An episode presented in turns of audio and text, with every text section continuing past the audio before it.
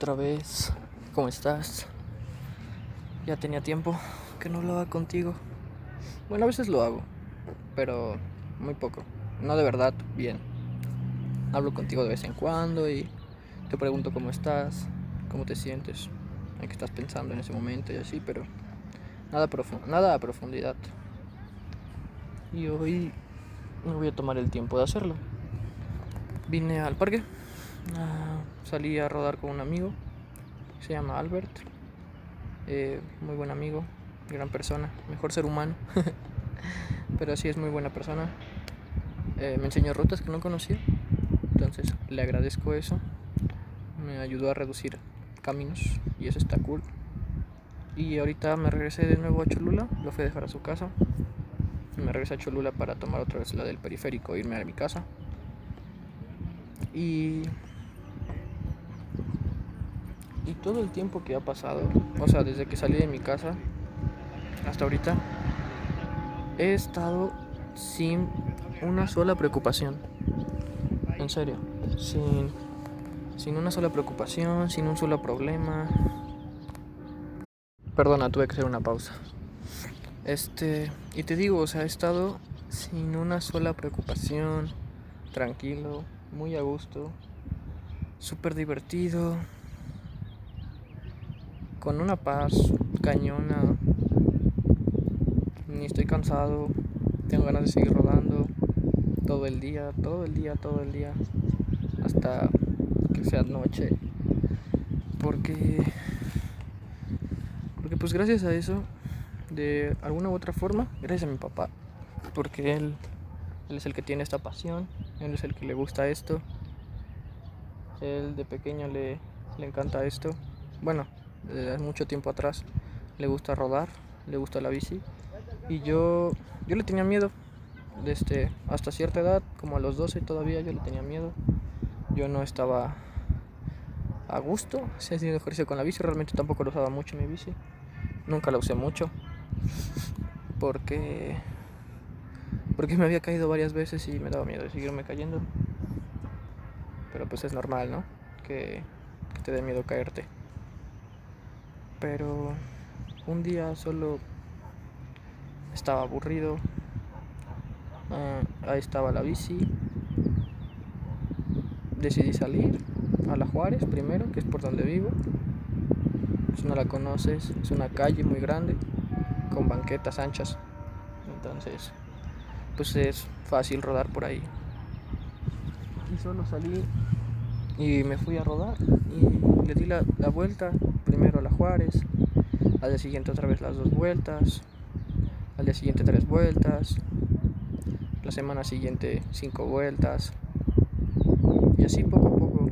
y me fui dando cuenta de lo mágico y lo bien que me hace sentir andar en la bicicleta. es de las cosas que he descubierto gracias a la cuarentena, gracias a que quedarme tiempo en mi casa, de que de verdad me llenan, cañón. Y, y es algo que me apasiona. Y estoy muy agradecido por eso. Estoy agradecido de encontrar cosas que hacer que me llenen, que me hagan sumamente feliz, que te pongan de muy buen ánimo, que estemos bien mentalmente, saludables. Y también tengo mucho que agradecerle a la cuarentena, porque a pesar de ser por una situación terrible mundialmente hablando, a pesar de, de que estemos resguardados en nuestra casa, es por un motivo preocupante. Estoy agradecido de que eso me ayudó a darle un stop a mi mente, a mi persona, a mi vida. Le dijo, para, frena, no tienes que seguir avanzando tan rápido. Estás avanzando por avanzar, no estás pensando dónde vas a pisar. Tómate el tiempo de sentar tu mente, sentarte a ti y platicar contigo y ver qué paso quieres dar, a dónde lo quieres dar, cómo lo quieres dar, con qué velocidad. Y agradezco haberme tomado el tiempo de hacerlo porque tuve tiempo para hacer cosas que no hubiera podido hacer de haber seguido la rutina que debería haber llevado según lo que está lo que tengo que hacer socialmente hablando como lo dicta la sociedad que salir de la prepa, meterme en la carrera y seguir estudiando. Y haberme tomado ese año para mí, sin haber estudiado, o sea, sin, sin haberme metido a estudiar, me ayudó muchísimo a enseñarme lo que es estar en un trabajo, lo que es trabajar, lo que implica de verdad estar ahí sentado, o bueno, laburando de 8 a 8, 8 horas o más, no importa el tiempo, estar ahí sentado chingándole en un trabajo que de verdad no fue fácil. No estoy diciendo que haya trabajos fáciles, o tal vez sí, pero la cosa es eso, que el trabajo se te hace fácil o te sientes en un ambiente como lo que me genera la bicicleta cuando estás en un lugar que te gusta, que, que te llena. Y me di cuenta que ese trabajo para nada me llenaba para nada me hacía bien, no estaba ni a gusto ni, ni emocionalmente estable. Pero dije, pues date, o sea, ponte a trabajar, aporta algo para tu casa, ayuda en tu casa, va a estar en tu casa todo un año, pues no, no te va a dejar de nada. Haz algo productivo con tu tiempo. Y resultó ser una experiencia complicada. De verdad, me costó mucho me costó porque eh, era el primer trabajo formal que tengo con contrato.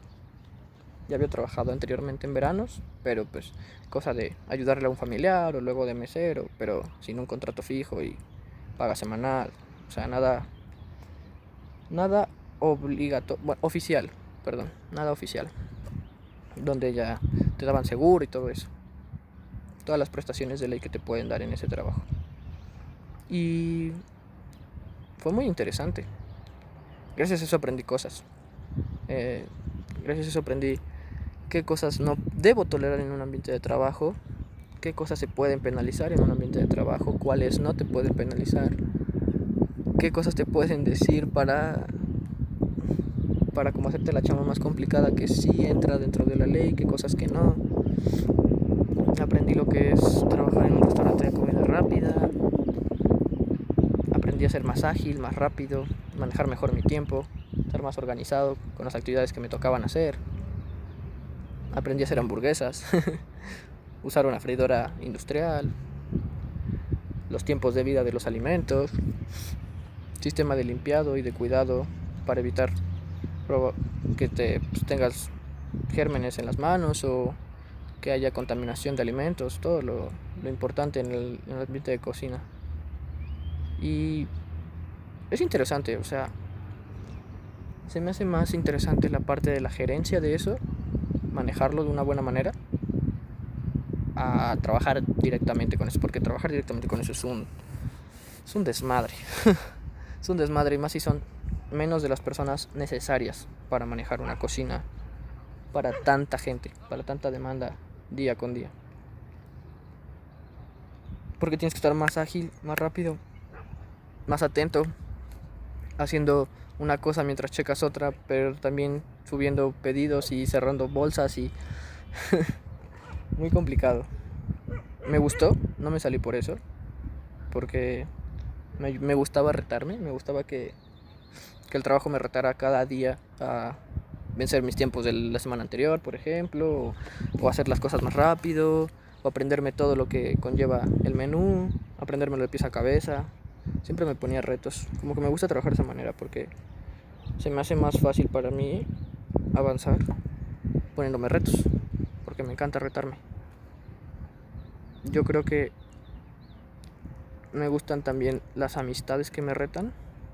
No en el aspecto de que competimos agresivamente o de mala manera entre nosotros. Al contrario, sino de que nos retamos mutuamente a seguir creciendo, a seguir como evolucionando ya sea por ejemplo en la bici para ver quién hace más rápido unos 10k, un ejemplo, o en lo profesional o en lo, en lo social, quien se toma el tiempo de cuestionar sus pensamientos, que nos ayudemos a crecer mutuamente. Creo que eso es lo que estaba tratando de explicar. Y, y, creo que es eso, creo que me gusta mucho eso. Me gusta estar en un ambiente donde me estén retando constantemente. Porque sé perfectamente que si estoy en una zona de confort, en una zona donde estoy muy cómodo, eh, casi no avanzo, casi no quiero hacer nada, casi no quiero crecer. Porque pues, se me resulta fácil quedarme quieto o hacer lo sencillo que tengo que hacer o lo poco que tengo que hacer en mi zona de confort y ya. Y no dedicarme a nada más. Por eso me gusta, yo creo que la vida con retos. Estar todo el tiempo con cosas que hacer. Me resulta muy bonito. Y me gusta, realmente me gusta. Hay personas que no les gusta, que puede estresarlos y así, pero a mí me gusta. Más que estresarme me motiva. Pero bueno, creo que... Nada, no importa. ¿Qué importa si desvío un poco el tema?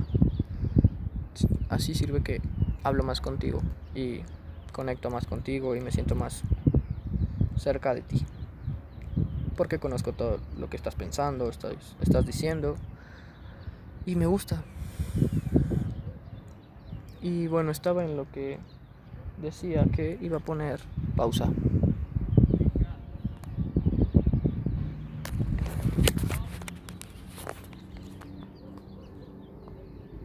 Te decía, perdón, le di una mordida a mi manzana. Te decía que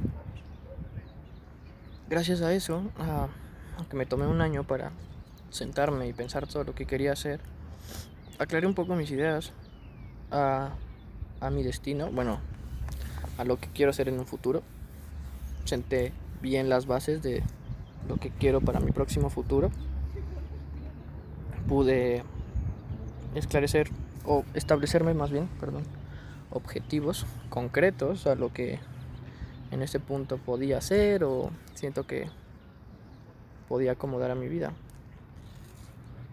Porque tenía en mente prepandemia muchos objetivos como que se podían hacer en ese punto porque no había una pandemia mundial. Que aunque sonara complicado, era válido luchar por ellos. Pero gracias a la pandemia, esos objetivos que, como decía mi familia, eran casi... no eran pegados a nuestra realidad, a mi realidad, a lo que se podía cumplir en ese momento de mi vida, social y económicamente hablando, pues me di cuenta que tenían razón de alguna u otra manera. No porque a ellos no les gustara que yo intentara crecer o avanzar o buscar algo más competitivo o algo más difícil para mí, sino porque sabían que la situación era complicada en ese momento. Y pues peor aún, ahora está más complicada, ahora también es un tema de salud.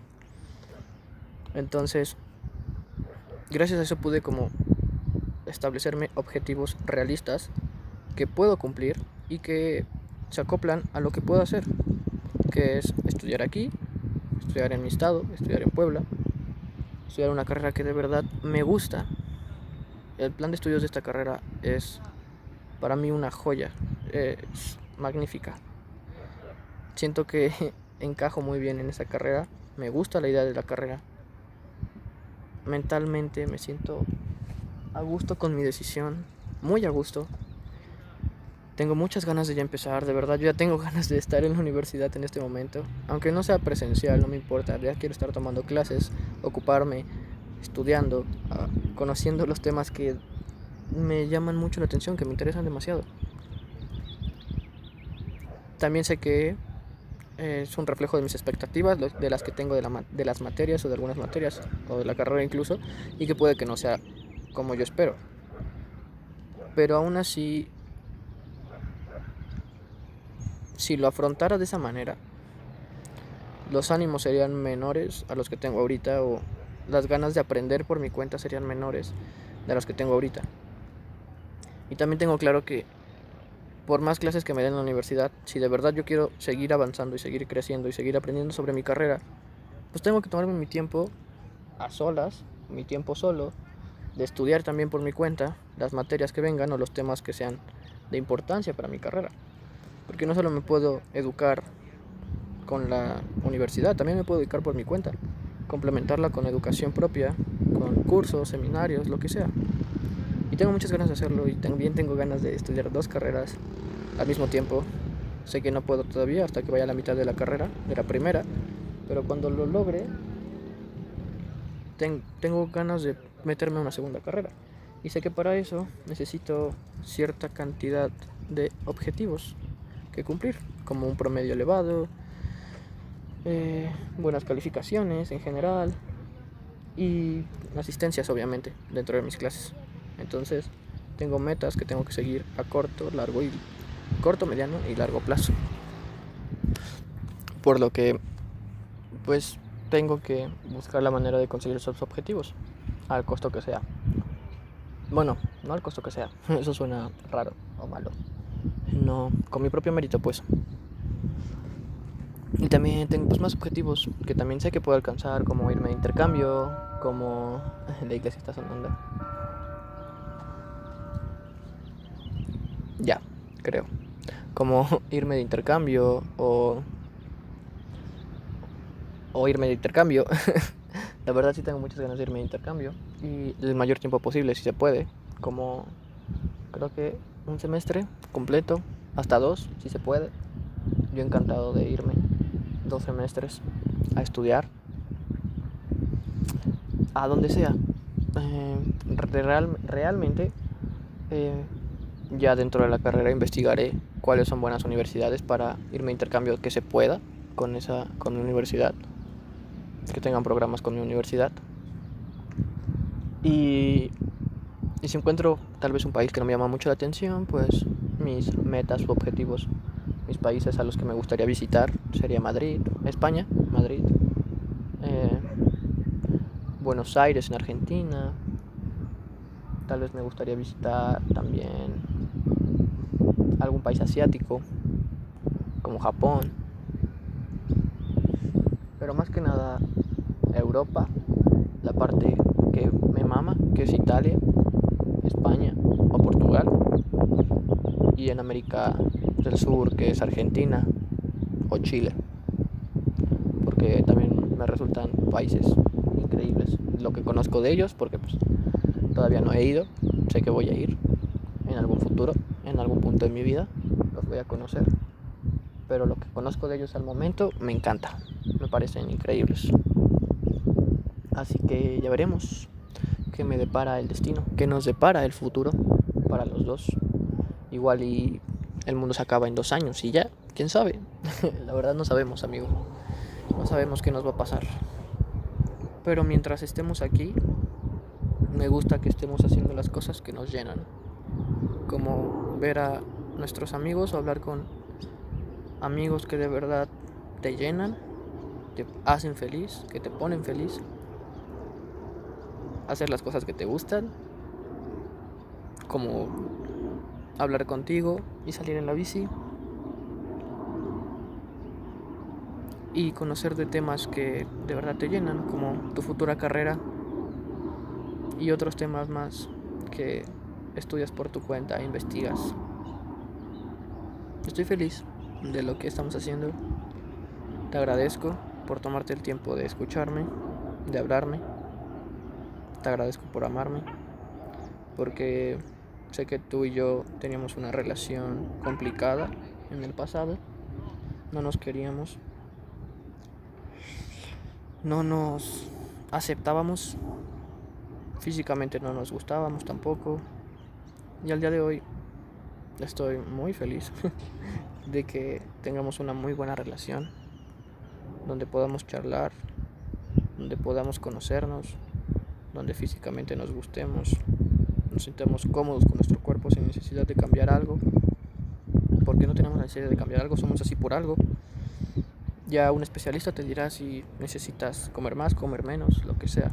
Pero también me gusta que te tomes el tiempo de estudiar lo que te genera hacer bici, las calorías que te quemas, cómo las puedes recuperar de una, manera sana, los ejercicios que puedes hacer para complementar, que cuides tu cuerpo, vamos a cuidarlo un poco más, vamos a ponernos más bloqueador, proteger tu tatuaje, tomarte el tiempo de cuidarte un poco más, poco a poco. Pero me gusta cómo vamos. Sé que este camino nunca termina. Sé que nuestro trabajo nunca acaba. Sé que tú y yo tenemos que seguir así hasta que nuestros días acaben, hasta que nuestros días en esta tierra hayan terminado.